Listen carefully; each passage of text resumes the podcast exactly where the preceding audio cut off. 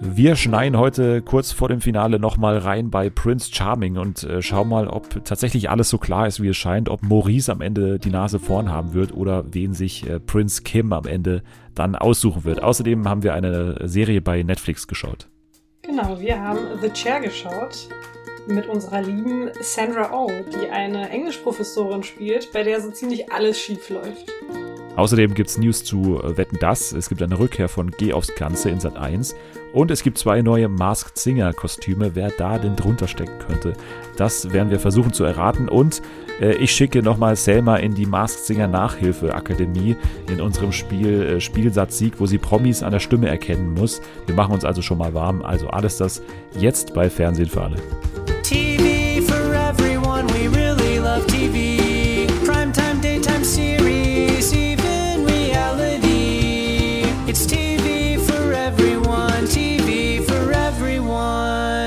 Hallo, willkommen zurück bei Fernsehen für alle an diesem wunderschönen Freitag, Freitag, den 1. Oktober. Der Herbst ist äh, offiziell da, man kann es nicht mehr leugnen, jetzt aber wirklich. Ähm, ich war tatsächlich vorher noch äh, spazieren, kurze private Anekdote. Ich war spazieren und habe mir eine äh, Kastanie mitgenommen, weil ich in so einer herbstlichen Stimmung war. Dann habe ich eine Kastanie mitgenommen, die liegt jetzt hier neben mir. Mal gucken, ob sie schon in herbstlicher Stimmung ist. Äh, bestimmt ein bisschen, weil natürlich gerade auch ein Herbstevent äh, zurücklag, und zwar die Bundestagswahl ich weiß nicht, ob ihr es mitbekommen habt, aber ähm, es wird diskutiert, Ampel oder Jamaika. Sie wird uns dabei helfen. Sie ist eine der äh, ja, beschlagensten Aktivistinnen, Journalistinnen dieses Landes und äh, seit dieser Woche bestimmt auch äh, Tagesschausprecherin, wie ich das äh, mitbekommen habe. Also hier ist äh, Selma. Ja, ich bin's wieder. Hi, ich bin zurück von meiner Deutschland-Tournee und starte jetzt voll durch, wie Dennis eben schon gesagt hat. Ich habe es mitbekommen auf Twitter. Du bist ja äh, quasi das politische Sprachrohr gewesen dieser Generation und äh, hast einige virale Tweets natürlich verfasst und hast da wirklich mit dem Zeigefinger in die offene Wunde der Politik gedrückt, oder? Mhm. Wie hast du die dieses Wochenende erlebt, äh, ganz nah dran am politischen Berlin? Ja, es war natürlich ein sehr turbulentes Wochenende und ich habe das Gefühl, ich blühe während der Bundestagswahl immer so richtig auf auf Twitter, und das hat man dann auch gesehen. Ich bin tatsächlich auch in der Tagesschau gelandet mit einem meiner Tweets. Es war das Bild von Britney und Madonna, die rumgemacht haben. Und darauf bin ich natürlich sehr stolz und das kommt definitiv auch in meinen Lebenslauf. Aber war es die echte Tagesschau oder war es irgendwie so Tagesschau 24 oder irgendwie so, so ein es Quatsch? Es war oder? diese, äh, das war halt schon die Tagesschau, aber nicht die 20 Uhr Tagesschau. Nee, nee, nee. Das war Tagesschau. Offiziell heißt es Tagesschau, aber das war ja diese war extra, eine, eine Extrasendung, die um, ja, ja. keine Ahnung, 11 Uhr irgendwas lief, aber Tagesschau ist Tagesschau, mein Lieber. Also, aber nicht Tagesthemen, ne? Nee, nicht Tagesthemen, Tagesschau. Ich bestehe darauf. Und es war sicher nicht Jan Hofer bei RTL. Es war nicht Jan Hofer bei RTL, nee. Und auch nicht Linda Zerwakis und Matthias Oppenhöfe bei ProSieben. Nee, auch die auch nicht. nicht. Es okay. war tatsächlich die Tagesschau. Aber halt, die okay. hat noch so einen Zusatz. Ich habe vergessen, was der Zusatz ist, aber es, es war auf jeden Fall Tagesschau. Tagesschau Kids, glaube ich. Genau, ja. so. Oder Tagesschau Extreme. Oder nee, es war, es war Logo. Jetzt kann ich es ja sagen. Tagesschau After Dark. ja, genau. After Sun, der, ja. der Tagesschau-Talk. ja, aber ich habe gerade schon erwähnt, es gibt ja auch andere ähm, Nachrichtensendungen jetzt zur Wahl. Was war dein Sender, den du verfolgt hast? Was war vielleicht auch dein Highlight jetzt aus diesem vergangenen Wochenende, jetzt TV-technisch? Also ich bin ja so ein ARD-Girl, glaube ich. Ich war ähm, am Wahltag dann doch eher beim ersten die ganze Zeit und habe dann insbesondere abends sehr aufmerksam verfolgt, was da so abgeht, äh, wie die Hochrechnungen sind, was Ingo Zamperoni macht, wie er Alice Weidel ähm, weghaut, verbal natürlich. Also das war so mein, mein Ding am Sonntag. Und bei dir? Ich habe ja, muss ich sagen, jetzt vor allem seit Montag äh, vor allem auf einen anderen Sender zurückgegriffen, und, und zwar Bild TV. Ähm, tatsächlich. Also ich, ich oh schaue tatsächlich relativ viel Bild TV tatsächlich, weil ich jetzt auch gerade eine Woche Urlaub habe und das ist leider ja, es ist, er hat wahrscheinlich diese gleiche Faszination wie dieses CNN gucken, ne, bei der US-Wahl. Aber Bild ist ja natürlich nochmal eine andere Hausnummer, aber äh, Stichwort Handy-Alarm, ne, mit, mit Paul Ronsheimer, das ist schon, also man muss schon sagen, es hat einen unterhaltsamen Faktor, der mir nicht quasi verborgen geblieben ist. Hast du irgendwelche äh, coolen Nummern von irgendwelchen Politikern, die dich die ganze Zeit mit Infos versorgen aus Ich der könnte- Vorstandsfraktionssitzung? Mir, folgen, mir folgen sehr viele hochrangige PolitikerInnen auf Twitter. Also könnte ich auf jeden Fall auch mal mir so eine Handynummer klären und ein paar interne abgreifen aus dem Bundestag. Das ist kein Problem. Nenn mal zwei Politiker, die dir folgen. Johannes Vogel ist äh, stellvertretender Vorsitzender der FDP. Nicht Pierre Vogel. Ich, Nee, nicht Pierre. Vogel. okay, Äh, ist doch der Salafist, folgt oder? Mir noch? Ja, ja, Okay. der folgt mir zum Glück nicht. Äh, wer folgt mir denn noch? Sind schon ein Lindner? paar dabei. Nee, Lindner noch nicht. Das kommt ja noch. Und Lindner hat mal einer Freundin von mir äh, bei Instagram direkt geschrieben, einfach so. Wow. Einfach so, Ja. ohne, Grund. Nee, nicht ohne Grund, nicht, also nicht komplett ohne Grund. Äh, irgendwie, sie hat äh, einen Artikel geschrieben, in dem er irgendwie ganz beiläufig erwähnt wurde in einer optischen Frage. Es ging um was Optisches bei ihm. Mhm. Und dann hat er kurz darauf ähm, quasi an sie geschrieben und aufgefordert und hat gesagt, irgendwie so mit so einem Zwinkersmiley auch irgendwie so eine kleine Bemerkung geschrieben. Also, okay. das ist der zukünftige, äh, hier was, Finanzminister, oder was? Finanzminister, genau. Genau, ja. Ja. Ja. Kann sein, dass der mal in Sorry. die äh, DMs slidet. Das kann sein. Mir sind jetzt noch zwei Politikerinnen eingefallen, die mir folgen. Also, Nämlich? Nur, nur um dein Argument hier nochmal. Äh, Katharina Fegebank, zweite Bürgermeisterin der Freien und Hansestadt Hamburg und Terry Reintke, ähm, Abgeordnete im Europaparlament. Also, ich bin schon gut aufgestellt, würde ich sagen. Ja, okay, dann haben wir das auch äh, quasi abgefrühstückt, deine erfolgreiche Twitter-Karriere. Äh, wollen wir mal zum eigentlichen Thema kommen des Ganzen. Hier ist ja eigentlich äh, Fernsehpodcast und ich habe in letzter Zeit sehr viel fern gesehen, aber selten davon hier eigentlich wirklich erzählt, weil wir irgendwie so ausgebucht waren mit an Themen. Wir hatten so viel Trash, so viel anderes Zeug, dass da selten Platz dafür war. Und ich wollte dir jetzt mal die Möglichkeit ge geben, mich, mich zu interviewen. Nein, das natürlich nicht, aber ich äh, kann dir ein paar Sachen erzählen vielleicht. Also die- diese Olli Schulz-Doku, ne, das hatten wir, glaube ich, mal auch zusammen besprochen, ne, dass er jetzt eine Olli Schulz-Doku hat bei- im, im ersten in der, in der ARD-Mediathek, lief auch im ersten äh, Sound of Germany, ne? Hast du davon gehört? Ich habe davon gehört, weil wir es hier besprochen haben. Und ich hatte ja gesagt, dass ich es mir wahrscheinlich nicht anschauen werde. Also passt das ja ganz gut, dass du mir jetzt was davon erzählen wirst. Ja, nur, nur ganz kurz. Also Sound of Germany, wie gesagt, vier Folgen, die alle so einen Übertitel haben, beispielsweise Wut oder, oder äh, Spaß oder sowas. Also das ist daran angelehnt, was alles Musik, glaube ich, sein kann für die Menschen. Und er macht im Prinzip eine Deutschlandreise, also Olli Schulz macht eine Deutschlandreise und äh, trifft verschiedene Menschen. Und in den einzelnen Folgen, ja, diskutiert er dann mit Leuten, die mehr oder weniger was mit Musik alle zu tun haben. Beispielsweise ein Alleinunterhalter in, in Chemnitz, der AfD wählt. Äh, dann ganz verschiedene andere Menschen, irgendwie äh, Klaus Meine zum Beispiel auch, äh, ein Alt-Hippie oder ein Alt, äh, ja, Alternativen, würde ich mal sagen, trifft er und so weiter. Und ja, am Ende finde ich, ist es halt eine Deutschlandreise. Das heißt, man hat eigentlich so einen Überblick über die deutschen Meinungen oder was es für Meinungen gerade so gibt in dem Land und dann natürlich auch alles unter dem Blick der Musik, also quasi, was hat die Musik bewegt oder die, die KünstlerInnen in diesem Land, also natürlich wenige Auftritte. Viele äh, ja, sind finanziell mittlerweile sehr angeschlagen, also vor allem eben diese Alleinunterhalter oder irgendwie kleinere MusikerInnen, die da äh, durch Deutschland touren und so weiter denen geht's nicht gut und so. Und das wird natürlich genauso abgefragt wie zum Beispiel die großen Musiker, was haben die jetzt während Corona gemacht und so weiter. Und dafür taugt's ganz gut. Also diese, diese kleineren Interviews oder Gespräche, die sind wirklich ordentlich, aber im Endeffekt ist es dann recht wenig Einordnung von Olli Schulz, beziehungsweise es gibt auch keinen Off-Text zum Beispiel, äh, was man gut hätte doch machen können, so und letztendlich wirkt's ein bisschen lose alles. Also man muss sich halt sehr viel selber ein Bild darüber machen, wie man jetzt äh, am Ende dazu steht oder was jetzt genau dieser Sound of Germany ist. Aber alles andere, naja, das ist äh, relativ offen eben.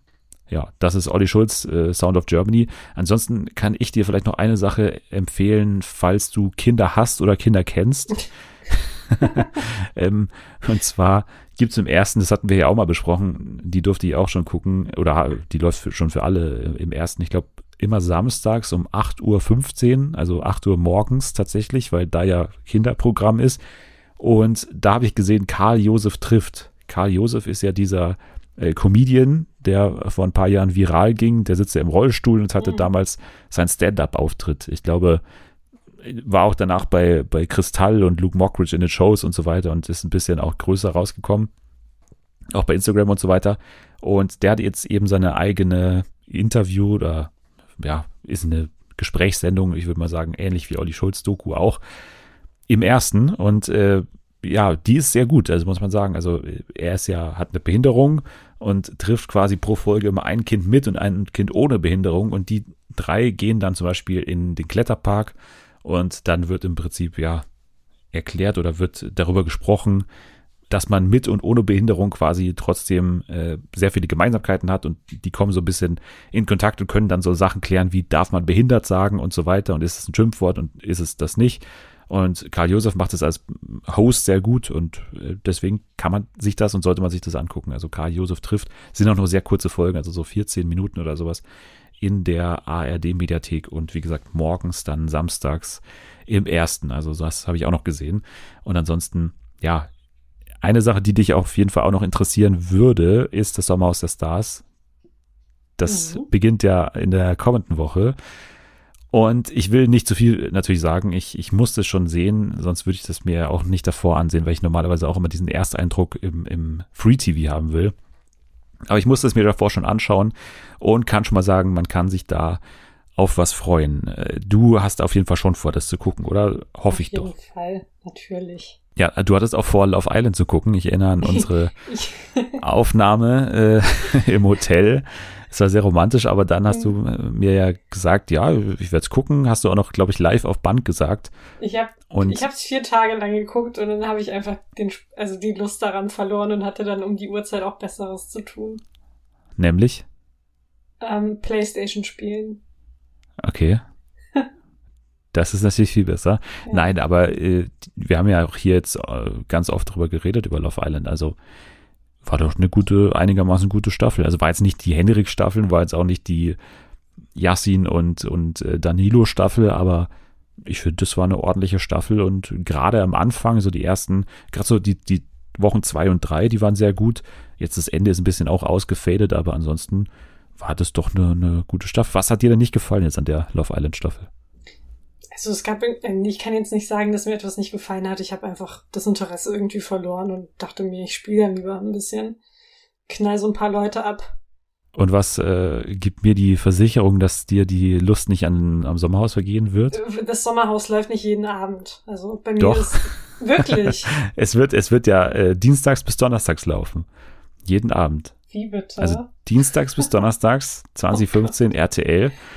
Und da erwarte ich schon äh, volle Teilhabe oh von dir auch. Ja, dann muss ich das immer nachschauen, weil abends habe ich halt wirklich Besseres zu tun, tatsächlich. Ach Quatsch, was ist denn das hier für eine, was ist das, was sind denn das für komische, äh, was ist das für eine Einstufung von Wichtigkeit bei dir? Eine völlige ja, Verschiebung. Ja, mein Gott, ey. Ich da weiß, dir ist nichts wichtiger als Trash-TV und mir ist gerade nichts wichtiger als Playstation spielen. Also wir müssen da schon so, wir müssen halt die Mitte finden und die Mitte ist in meinem Fall einfach die Sachen nachzugucken. Und ja, die Mitte ist auch nicht äh, kein Schritt auf mich zuzugehen, sondern immer nur auf andere Menschen außerhalb von mir oh, wow. zuzugehen. Ich glaube, das müssen wir privat klären. ja, okay. Aber Sommerhaus, ich kann dir ganz kurz sagen, es wird, also letzte Staffel natürlich Skandalstaffel und so weiter, gerade der Auftakt war halt heftig. Mhm. Und also, wie gesagt, wir, wir werden nächste Woche ausführlich drüber sprechen, über die ersten drei Folgen. Aber ich habe die erste Folge gesehen und kann sagen, es ist jetzt nicht sozusagen ein, ein Schritt in, in die Kuscheldecke sozusagen. Also, dass man jetzt hier wieder, also ganz irgendwo hingeht, wo das Format ja noch nie war. Also, es war ja schon immer heftig. Also, Staffel 1 Folge 1 war schon hier Herr Post droht Angelina Heger mit dem Anwalt. Das war erste Folge vom Sommerhaus aller Zeiten. Und ich würde mal sagen, es, es konzentriert sich wieder eher auf diese, diese kleineren Konflikte, aber es ist sehr, sehr, sehr geschickt eingefädelt von den MacherInnen. Und ja, es gibt zwei Kandidatenpaare, die auf jeden Fall absolutes Gold sind, was, was das Casting angeht. Kann man ja sagen, Mola Adebisi und seine Partnerin und die Mombayins, also hier, äh, wie heißt er? Dings, keine Ahnung, ist ja auch wurscht, wie er heißt. Ja. Auf jeden Fall, man kennt die beiden nicht, man muss sie auch nicht kennen, aber es ist einfach genial, dass die dabei sind, weil die einen gewissen Hintergrund haben mit Mola und das ist quasi die komplette erste Folge, wie sich dieser Hintergrund entfaltet. Das ist einfach äh, großes Kino. Also das ist wieder ganz oldschool Sommerhaus. Man kann sich sehr drauf freuen. Also nächste Woche dann alles zum Sommerhaus. Und deswegen würde ich sagen, weil wir jetzt schon im Trash-Game sind, wobei die Show, die wir jetzt besprechen, ja gar nicht so trashig ist, ja. wie wir ja schon bei Princess Charming besprochen haben. Aber trotzdem ist ja Prince Charming dann doch eher so ein bisschen die Schwester, die eher mal dem Trash zugewandt ist, kann man sagen. Und wir haben ja mit Jana schon den, den Staffelauftakt, die ersten vier Folgen besprochen. Deswegen haben wir jetzt noch drei Folgen hier offen, über die wir sprechen können. Aber erstmal die Frage an dich, wie du denn bisher die Staffel einschätzt von, von Prince Charming. Wie findest du Kim? Wie findest du die Kandidaten? Sag mal, was äh, hältst du bisher von der Staffel 3? Sehr unterhaltsam bis jetzt. Kim ist eine geile Sau. Ähm, sehr sympathisch. Ich finde einfach ein richtiger Prince Charming. Also der sieht halt wirklich, der ist eine Erscheinung. Die Kandidaten sind großartig. Äh, es gibt sehr viel Rumgezicke, sehr viele Sticheleien, was, glaube ich, ähm, bei Princess Charming jetzt nicht so extrem war. Also da gab es halt vereinzelt, vor allem am Anfang halt so ein paar Konflikte, aber danach hat sich das so ein bisschen gelegt. Aber bei Prince Charming ist das schon ein bisschen intensiver, finde ich. Also da wird schon mehr rumgebitcht aber auch nicht so viel. Ne? Also nicht so viel, ja. Also dann, verglichen mit anderen Trash-Formaten oder halt solchen Formaten äh, ist das schon relativ wenig, aber trotzdem mehr als bei Princess Charming. Das stimmt, aber man hat jetzt eben auch nicht mehr diese Aufgabe, es war ja schon in Staffel 2 so, diese Aufgabe aufzuklären. Also es gibt so ja. ein, zwei Szenen noch in der Staffel, aber ansonsten ist das jetzt eigentlich relativ auserzählt oder dieser Bestandteil der Sendung ist jetzt nicht mehr so groß, auf jeden Fall wie noch in Staffel 1 oder wie auch bei Princess Charming. Von daher, ja, ist es halt allein schon deswegen so, dass sich die Staffel mehr auch auf äh, Konflikte und auch auf das Zusammenleben im Haus dann konzentriert. Wir legen also los mit äh, Folge 5. Es ging los mit einem Gruppendate. Arne, Bonn, Manfred, Kevin mussten zum Nacktmalen oder zur Nacktkarikatur war es ja offiziell. Mhm. Und das war gleich mal ein Gruppendate, was äh, ja eigentlich vor allem Manfred, ja, Manfred war es überhaupt nicht unangenehm eigentlich, aber vor allem Kevin und Arne fand es jetzt auch nicht ganz so geil. Mhm. Also denen hat es beiden nicht so ganz gut gefallen, beziehungsweise die waren da ein bisschen schüchterner. Aber Manfred hat gleich mal, ich glaube, Manfred hat gleich mal als erstes äh, gesagt, ein schöner Schwanz, äh, ja. gleich mal ein gutes Kompliment rausgehauen. Und äh, ja, die anderen waren da auch dann mit der Zeit eigentlich relativ wenig äh, zimperlich und äh, ja, man hat eigentlich den Großteil damit verbracht, dass man ihn, also den, den Kim, so ein bisschen bestaunt hat für seinen griechischen, göttergleichen Körper, wie man ja immer mhm. wieder sagt. Ja. War ein schönes Date, oder? Es war, es war ein bisschen unangenehm, muss ich sagen. Also, ich weiß nicht, welche in dieser Situation gewesen. Ich wäre wahrscheinlich abgehauen. Ich hätte gesagt, na, die Sendung ist vielleicht doch nichts für mich. Ich, ich hatte nicht so, nicht so viel Bock drauf, mich da vor den ganzen Leuten auszuziehen und mich da auch zeichnen oder malen zu lassen. Vor allem bei Manfred war es halt so, der musste da mit seinem nackten Arsch auf dem kalten Boden sitzen und dann war am Ende eh nur sein Kopf zu sehen auf dem Endprodukt. also ich hätte mir da ein bisschen, ich wäre mir ein bisschen verarscht vorgekommen tatsächlich. Hast du den kleinen Manfred auch gesehen? Äh, ich habe man hat ihn so ja einmal gesehen. Bisschen, ja, man hat erahnen können, was sich da so hinter dieser Popcorn-Tüte verbirgt. ich finde, man hat ihn einmal in voller Pracht gesehen. Also Echt? ganz Vielleicht am Anfang ich da mal. nicht so drauf geachtet tatsächlich. Ich habe von da, also irgendjemandem also, was gesehen, aber ich wusste gerade nicht, äh, ich konnte es nicht zuordnen. Ich wusste nicht, dass es Manfreds war. Doch, das war er, meiner Meinung nach zumindest, ähm, tatsächlich. Aber er war da nicht derjenige, den ähm, Kim zum Einzeldate danach eingeladen hat, sondern es war Arne. Mhm. Arne, wir erinnern uns, ist ja derjenige, den Kim schon davor irgendwie kannte. Die waren irgendwie befreundet. Zwar nicht so eng, aber trotzdem haben sie sich halt schon gekannt. Und das war am Anfang ein bisschen komisch, weil beide sich nicht sicher waren, inwiefern sie sich jetzt darauf einlassen können, den Gegenüber jetzt unter romantischen Gesichtspunkten nochmal jetzt äh, neu kennenzulernen quasi. Aber beide haben eigentlich gesagt, doch, es geht eigentlich und man hat schon vor allem das Gefühl gehabt, dass Kim äh, sich zu Arne hingezogen fühlt und es gab ja dann auch den Kuss bei der letzten ähm, Happy Hour und unter den ja, Gesichtspunkten hat es eben auch dieses Einzeldate dann stattgefunden. Die waren, wo waren sie da? Ja, die haben einfach, ich glaube, die waren sogar. Höhle oder nicht? Genau, in der Höhle waren die, genau. Ja, ja, genau. Und haben eben so ein bisschen äh, geredet, aber puh, sie haben ein bisschen über den Kurs eben nochmal geredet, aber ansonsten war das nicht viel. Ja. Ne? Das haben sie dann relativ schnell gemerkt, ja. dass irgendwie das nicht so am Schnürchen läuft, wie sie vielleicht dachten. Ja, man muss ja an dieser Stelle auch erwähnen, dass Arne sich auch so ein bisschen zu einem anderen Teilnehmer ähm, hingezogen gefühlt hat. Und ich glaube, er hatte dann mit irgendwelchen Zweifeln zu kämpfen und war sich nicht sicher, ob er überhaupt so romantische Gefühle für Kim entwickeln kann. Und man hat es auf jeden Fall gemerkt beim Date, dass der sehr verkrampft war und dass er, ja, es war halt, es war kein gutes Date. Also es war irgendwie eine komische Stimmung die ganze Zeit in der Luft. Nach dem Date hat man, finde ich, auch äh, musikalisch nochmal gemerkt, dass es jetzt bergab geht. Und zwar hat man dann mal wieder die Leftovers Musik eingespielt, worauf ich ja immer sehr geeicht bin, das zu hören. Sofort die Leftovers Musik eingespielt und da war mir klar, okay, das wird überhaupt nichts mehr zwischen ja. den beiden. Und ja, meine Vorahnung war dann auch nicht äh, unbegründet mhm. tatsächlich. Mhm ja, Kevin war währenddessen halt sehr angepisst nach der Absage, weil Kevin halt ein Einzeldate wollte oder mal ein bisschen Einzeltime wollte mit ihm und äh, es gab keine für ihn. Kevin, der ja eigentlich ein ganz lustiger Typ ist, aber irgendwie kam er bisher noch nicht so zum Zug. Die äh, Männer haben noch eine Fashion Show veranstaltet, während äh, Arne weg war, kann man vielleicht noch erwähnen. Was war, kannst du dich noch an den Look erinnern, der dich am meisten irgendwie angesprochen hat? Also ich fand ja Jan mit dem Vogelkäfig ja. auf dem Kopf ganz gut. Ne? Den wollte ich gerade, ja, das wollte ich gerade sagen. Ich fand seinen Look wirklich am besten. Das war richtig cool. Ansonsten hatten wir doch Max mit so Würfel, der, der sich so so Würfelkörper da gepackt hat. Mhm. Robin, der mit so einem Papagei aufgetreten ist und, ja, und Kevin Robins, im. Robins Outfit war am langweiligsten. Ich fand, das war einfach Robin. Also so sah der halt sonst auch aus. Aber der hat ja eh schon einen recht extrovertierten ja, ja. Style, ne? Ja. Aber ja.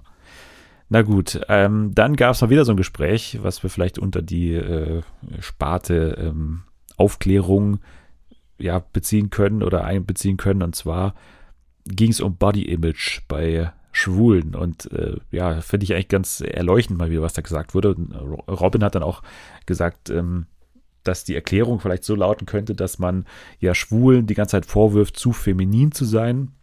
Mhm. Und dann arbeiten häufig Schwule extra dann dagegen, dass sie sich so extrem raustrainieren und so und dass sie extrem Körper aufbauen und dass deswegen so ein Druck auch unter Schwulen entsteht, immer so krass auszusehen, so krass männlich und so sehr muskelbepackt aus, auszusehen, finde ich eigentlich ganz einleuchtend, was er da ja. gesagt hat und mal wieder eine, eine schöne Szene, Kannst du das bestätigen, so wie er es äh, gesagt hat? War das irgendwie, hat es Sinn ergeben für dich?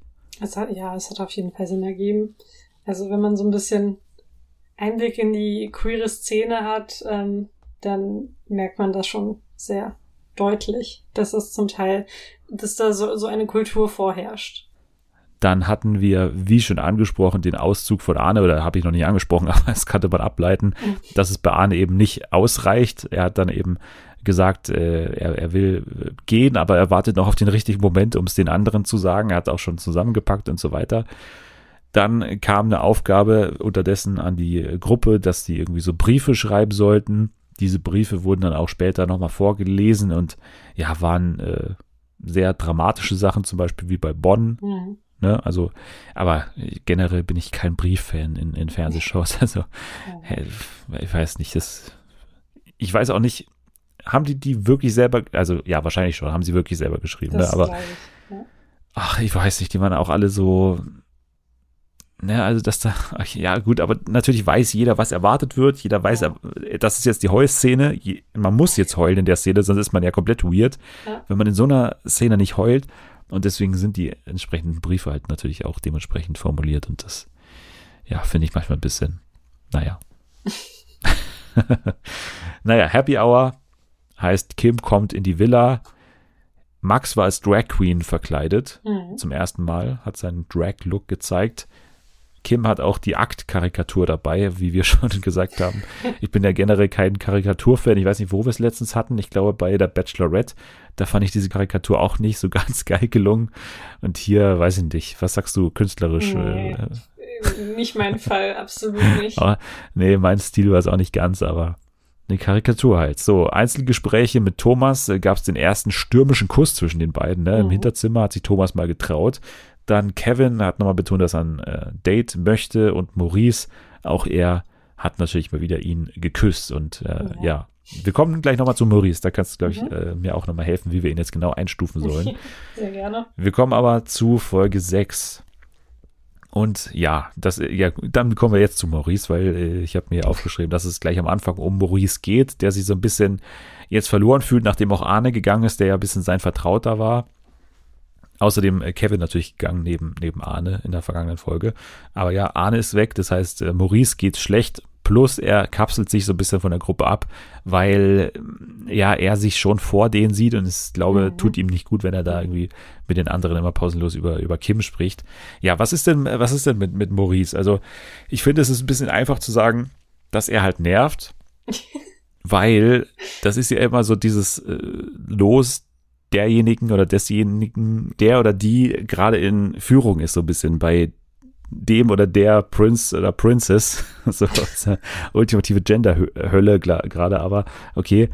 Nein, aber das ist mir zu einfach, wenn man sagt, okay, der ist unsympathisch, weil er sich schon ein bisschen sicher ist oder weil er ein bisschen weiter ist und das eben auch zeigt. Es geht ja auch in der Sendung darum, dass man sich in ihn verliebt und das hat er halt getan also ich, ich nehme mal an, dass du ihn jetzt ähnlich wie Elsa ja bei äh, Princess Charming so ein bisschen in der Rolle siehst, dass, dass er so ein bisschen dir unangenehm auffällt, oder? So habe ich jetzt deine, deine kleinen Laute ja. gedeutet. Ja, er fällt anders, also auf eine andere Art und Weise unangenehm auf. Er ist noch sehr jung, 22, ich glaube, der ist der jüngste Teilnehmer. Und man merkt es zum Teil auch. Ich glaube, er war auch noch nie in einer Beziehung und man merkt wirklich, dass er sich jetzt an, an Kim klammert und an das, was vielleicht sein könnte. Und ich glaube, dieses Einzeldate hat ihm äh, charakterlich nicht so gut getan. Ich finde, das hat ihn dann schon so ein bisschen abheben lassen äh, und äh, überheblich auch rüberkommen lassen. Klar, ich verstehe, es ist ein Wettkampf, man kämpft um Kim, man möchte mit Kim zusammen sein, man möchte Zeit mit ihm verbringen. Aber irgendwie finde ich es dann doch anstrengend, wenn er gefühlt alle fünf Minuten zu Kim geht und sagt, darf ich dich mal entführen? Und dann äh, haben die da ein Gruppendate und Maurice und er sitzen eine halbe Stunde 500 Meter entfernt und küssen sich und machen sonst was miteinander. Also ich weiß nicht, ich finde es ein bisschen schwierig. Wir kommen zu dieser Szene gleich. Es ist ja erst in der kommenden Folge soweit, mhm. aber grundsätzlich muss ich, also klar, ich, ich stimme dir auch zu, er kommt manchmal so rüber, aber ich finde, man kann ihm da nicht wirklich äh, strikt draus drehen, weil, äh, wie gesagt, im Endeffekt ist es die Aufgabe und er macht das, was in dem Format gefordert ist und alle anderen müssen halt dann nochmal besser kämpfen. So, also ja. irgendwie ist es, glaube ich, eine selbst äh, erfüllende Prophezeiung so ein bisschen. Wenn du der Frontrunner bist, dann wirst du auch automatisch so ein bisschen abgekapselt in der Gruppe. Du kapselst dich auch selber ab, weil du natürlich das nicht so an dich rankommen lassen willst und immer dir sagst, ich bin wegen ihm hier, nicht wegen den anderen. Und das ist dann so ein bisschen irgendwie alles klar. Also ich finde, das ist kein Zufall, dass es bei Elsa so lief, dass es jetzt hier so läuft, dass der oder diejenige dann immer so ein bisschen, ja, unsympathisch oder so ein bisschen, äh, auf jeden Fall nicht der, der Publikumsliebling ist des Ganzen. Und man, man will vielleicht auch so ein bisschen immer die Überraschung haben. Also man will ja auch immer als Zuschauer oder Zuschauerin dann am Ende sagen, okay, ich glaube, also klar ist der vorne gerade, aber ich glaube irgendwie, es wird dann doch noch der Geheimfavorit, ja. weil man irgendwie noch die Spannung haben will. Also ich glaube, unterbewusst ist es auch schuld daran, dass man immer so ein bisschen den oder diejenige da, die da vorne ist, gerade so ein bisschen unsympathisch findet oder gerne hätte, dass es nichts wird mit denen. Ja, das denke ich auch. Ich glaube, das ist bei mir auch insgeheim so ein bisschen so, dass ich mir denke, nee, das ist doch langweilig, wenn man seit der zweiten Folge schon weiß, dass Maurice irgendwie äh, da den Sieg nach Hause holen würde. Also, ja, Finde ich ein bisschen doof, aber gut. Wahrscheinlich liegt es einfach an mir wieder. Wir hatten dann ein Gruppendate, was ich äh, ganz äh, spaßig fand, was natürlich auch nicht wirklich ein Date ist in dem Sinne, weil man da sich eigentlich nicht so wirklich nahe kommt. Äh, es ging nämlich Go-Kart fahren. Mhm. War spannend, weil Robin keinen Führerschein hatte und dementsprechend auch relativ äh, zögerlich da aufs Gas getreten hat. Jan dagegen hat Vollgas gegeben, war eigentlich ganz gut. Kim hat danach gesagt, ihr kleinen Rennsäue, habe ich mir aufgeschrieben und äh, ja, danach gab es Einzelgespräche. Maurice hat ihn gleich entführt, wie gesagt, hat sich dann, äh, er sucht sich dann ja immer so einen Fleck, wo, wo, wo er relativ unbeobachtet ist mit Kim und hat dann auch Händchen gehalten in der Szene, mhm. glaube ich. Und hat ihm auch gesagt, ich weiß, dass ich dich für meine Zukunft äh, will und so, hat dann schon sehr die Fronten klar gemacht. Aber Kim hat da jetzt auch nicht wirklich gebremst, also er scheint da ja auch irgendwie ja. mitzumachen. Und Jan hat auch nochmal um ein Einzelgespräch gebeten. Er hat ihn nochmal aufgefordert, äh, ein Übernachtungsdate endlich mal rauszurücken und äh, hat gesagt, da will er dann auch tiefer gehen. Ja, Kim hat dann aber sich nicht für Jan oder für Maurice entschieden, sondern für Robin zum Einzeldate. Mhm. Was auch nicht wirklich ein Einzeldate war, weil die dann halt einfach nur bei dieser Kartbahn ja, geblieben oh sind. Gott. Die haben sich dann nebenbei hingesetzt und da stand eine Pizza auf dem Tisch. Die haben die das war's nicht mal angerührt. Die haben diese Pizza nicht angerührt. Die sind, die haben das Date verlassen und die Pizza war einfach noch komplett. Warum? Ja, ich habe also das habe ich auch sowohl von also vom Produktionsaufwand als auch von der Pizza, also ich habe da nichts davon verstanden so. Also klar, die haben natürlich besseres zu tun gehabt, die haben rumgemacht, ne? Also das war dann schon äh, relativ auch ausführlich. also mehrfach geküsst und so weiter und immer wieder und immer wieder und das war ja auch der erste Kuss für Robin, ne? Also der, deswegen schon auch bedeutend für ihn. Thomas dagegen ist wieder mal leer ausgegangen, ist glaube ich jetzt einer der wenigen noch äh, zusammen mit Max zu dem Zeitpunkt ohne ohne Einzeldate. Mhm. Also naja, das war auf jeden Fall Robins äh, erster intimer Moment mit Kim. Ich weiß nicht, was sagst du zu Robin generell? Ist eigentlich ganz sympathisch, ne? Ja, finde ich auch sympathisch. Ist ja auch Podcaster, was irgendwie in ja, jeder Kollege. zweiten Bauchbinde steht. Ähm, ja, finde ich sympathisch, aber ob er jetzt irgendwie das perfekte Match für Kim ist, weiß ich noch nicht so ganz ist ein bisschen hier die, äh, wie hieß sie mit den kurzen Haaren, äh, Jaya von der Staffel, ja, finde ich, oder? Ja, so ein bisschen ja. derjenige, der so sehr Szene verbunden ist, sagt mhm. er auch immer wieder, ne, in dieser Berliner Szene irgendwie, was das auch immer bedeutet, halt so, keine Ahnung, irgendwelche Clubs und er sagt ja auch immer, er macht so Partys und so Veranstaltungen und die mhm. Medienbranche in Berlin, keine Ahnung, aber ja, ich glaube, Kim weiß es genauso wenig wie wir, was das jetzt genau bedeutet. Ja. Thomas im Haus hat äh, Jan von seinem Kuss mit Kim erzählt. Also äh, er hat es so ein bisschen als ja, Geheimnis verpackt. Ne? Es wusste ja keiner, dass sie sich auf der Happy Hour geküsst haben. Und alle anderen dachten so, Thomas ist so ein bisschen hinten dran, aber stattdessen, Thomas hat eigentlich gewusst, okay, eigentlich bin ich intimer mit ihm schon gewesen als viele anderen. Ja. Und dann gab es die Happy Hour. Manfred hat ein Einzelgespräch bekommen im Schottenrock, den er da getragen hat. Ähm, es gab aber keinen Kuss, also immer noch keinen Kuss für Manfred, obwohl in der Szene hat man, finde ich, schon sehr gemerkt, dass Manfred es eigentlich wollte, ne? Ja, aber Manfred Kim es gar nicht wollte, nee, ne? Absolut nicht. Und es hat einfach nicht geknistert. Also von Anfang äh, bis Ende nicht bei den beiden. Also ja, ich glaube, das äh, hat man auf jeden also da mit anderen war da auf jeden Fall viel mehr Energie, so dass man merkt, okay, die wollen sich jetzt wirklich küssen, aber bei Manfred war es halt, ich kann Manfred persönlich auch nicht so richtig ernst nehmen, was so dieses Romantische betrifft, weil er halt diese Art an sich hat. Dass ich, ähm, wäre ich ein homosexueller Mann, könnte ich Manfred einfach nicht als potenziellen Partner sehen, weil seine Art ihn für mich irgendwie so unattraktiv macht. Das finde ich sehr schade, weil ich mich äh, von der Art her, glaube ich, äh, relativ ähnlich zu, zu ihm sehe. Und ich glaube auch, dass es auch mein Problem ist bei vielen Sachen, dass, dass mich die Leute nicht ernst nehmen. Und ich glaube, das deswegen hatte ich so, äh, deswegen hatte ich so Mitleid mit Manfred, dass er nicht ernst genommen wird. Und das hat man bei Kim gemerkt. Ne? In der Szene hat er nichts wirklich Lustiges oder irgendwie Unterhaltsames gemacht, sondern der war da einfach mit ihnen in diesem Zimmer. Und Kim hat die ganze Zeit von sich aus irgendwie so, so Späße gemacht und gesagt, oh, boah, du siehst aber gut aus in dem Rock ja. und so steht der aber gut. So, so auf Abstand gehalten, ne? Und ja, deswegen, ich hatte so ein bisschen Mitleid mit Manfred, auch die letzten Folge schon über. Irgendwie, ja, hat der da einen schlechten Start und hat sich vielleicht auch ein bisschen falsch präsentiert von Anfang ja. an, aber ja, in der Szene hätte ich ihm mehr gewünscht, aber naja, braucht er zwei dazu. So, dann gab es ein Einzelgespräch mit Max. Er hat natürlich gesagt, nee, ich bin nicht nur Entertainer, sondern ich will jetzt auch mal mein Einzeldate haben, was er auch in der nächsten Folge bekommen hat. Bei Bonn war es natürlich wieder relativ, ähm, ja, also da ist auch nichts, ne? Also das merkt man ja auch, dass da überhaupt nicht äh, eine Spannung entsteht. Mit Thomas äh, gab es nochmal ein Einzelgespräch und einen weiteren Kuss. Und auch Maurice und Kim haben sie natürlich wieder geküsst. Dann gab es Gentleman's Night und die Entscheidung. Robin, Maurice, Thomas, Jan und Max sind weitergekommen und Bonn und Manfred sind nach den Einzelgesprächen auch natürlich verdient irgendwo ausgeschieden. Ja. ja. Bonn, vielleicht noch ein Wort zu ihm, hat natürlich auch irgendwie gewisse O-Töne rausgehauen, die ganz cool waren und unterhaltsam waren, aber ansonsten aus romantischer Sicht ging da ja wenig. Ne? Mhm. Ja, und das war auch immer so dieses, ja, lad mich jetzt auf ein Einzeldate ein und dann erzähle ich dir was von mir. Also okay, toll. Weißt du, er hat die ganze Zeit versucht, äh, keine Ahnung, irgend so ein Geheimnis dazu zu verwenden, Kim da äh, anzulocken. Aber es hat ja nicht so gut geklappt, leider. Ja, also das, was ich in dir im Einzeldate erzähle, wird dich schockieren. Ja, also so, so eine genau, Buzzfeed-Headline so, ein, so ein bisschen. Ja, Clickbait.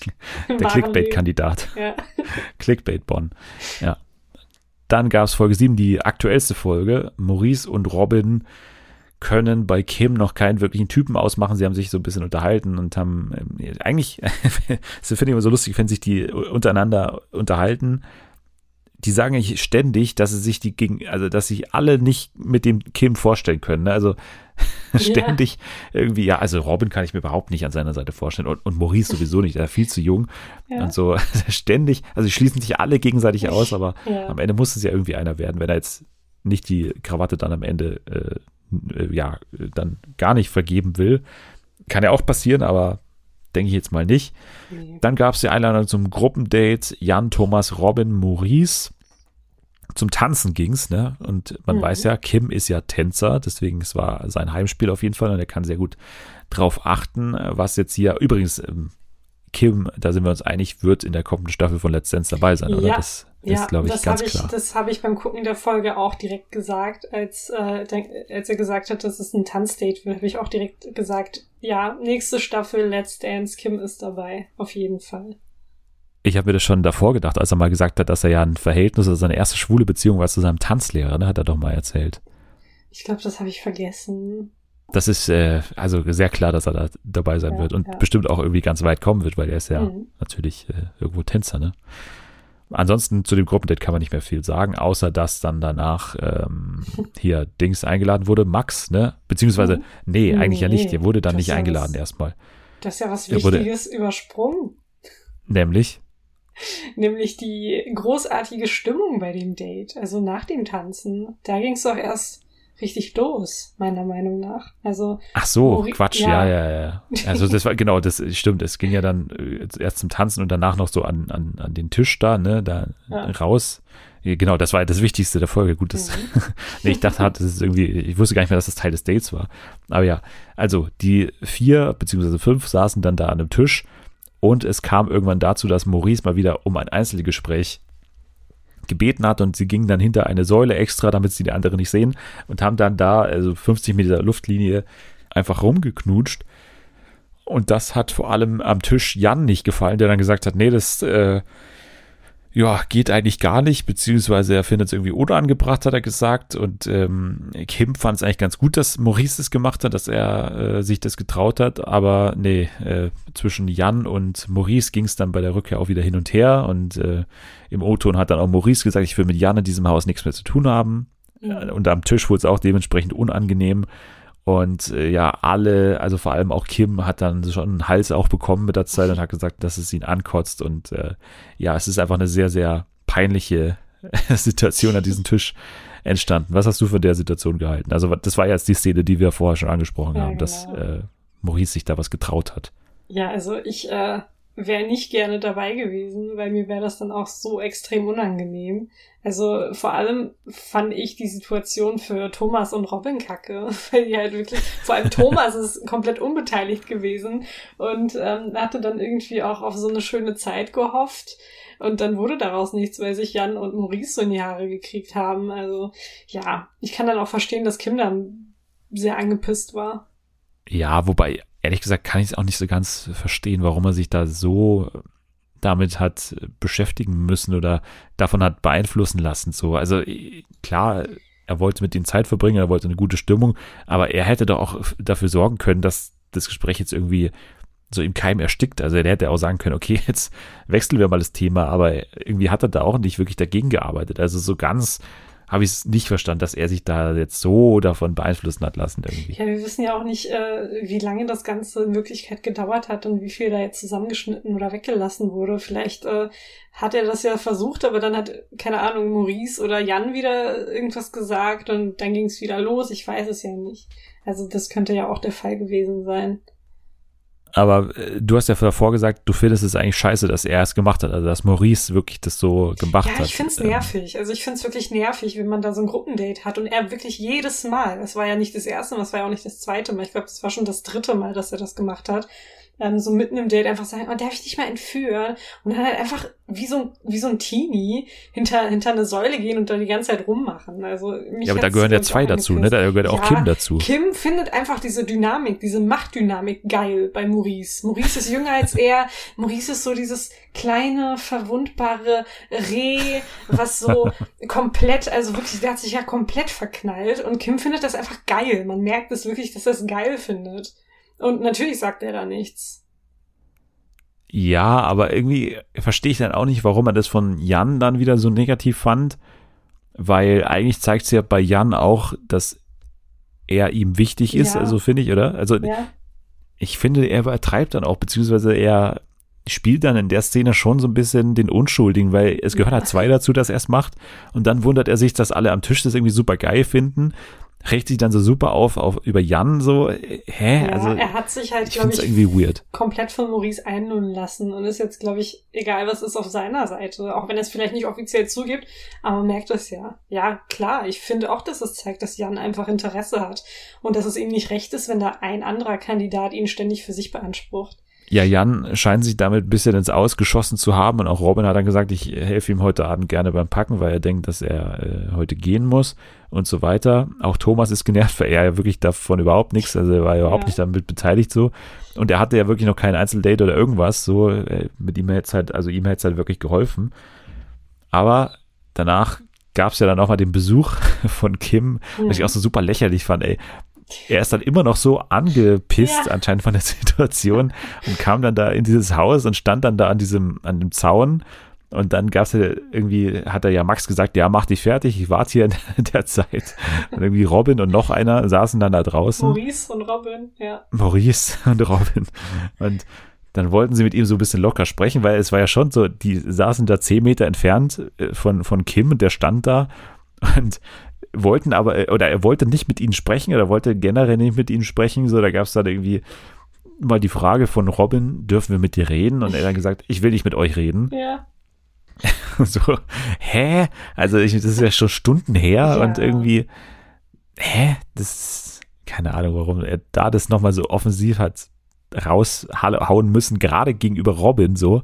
Und vor allem auch Maurice, ne? Das ist, da war ja noch nicht mal Jan gesessen so. Ja. Also warum muss er das dann nochmal so raushängen lassen? Also habe ich nicht ganz verstanden. Nicht.